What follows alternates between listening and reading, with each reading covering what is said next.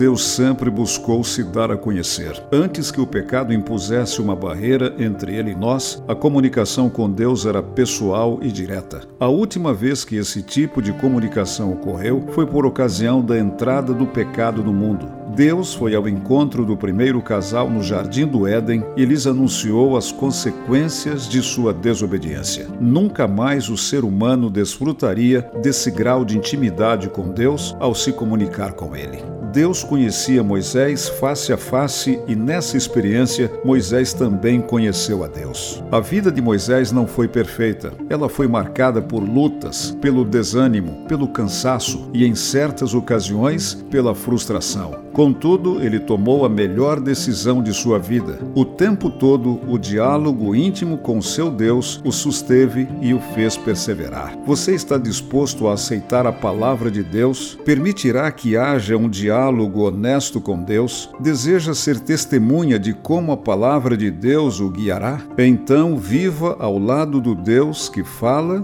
e ouve.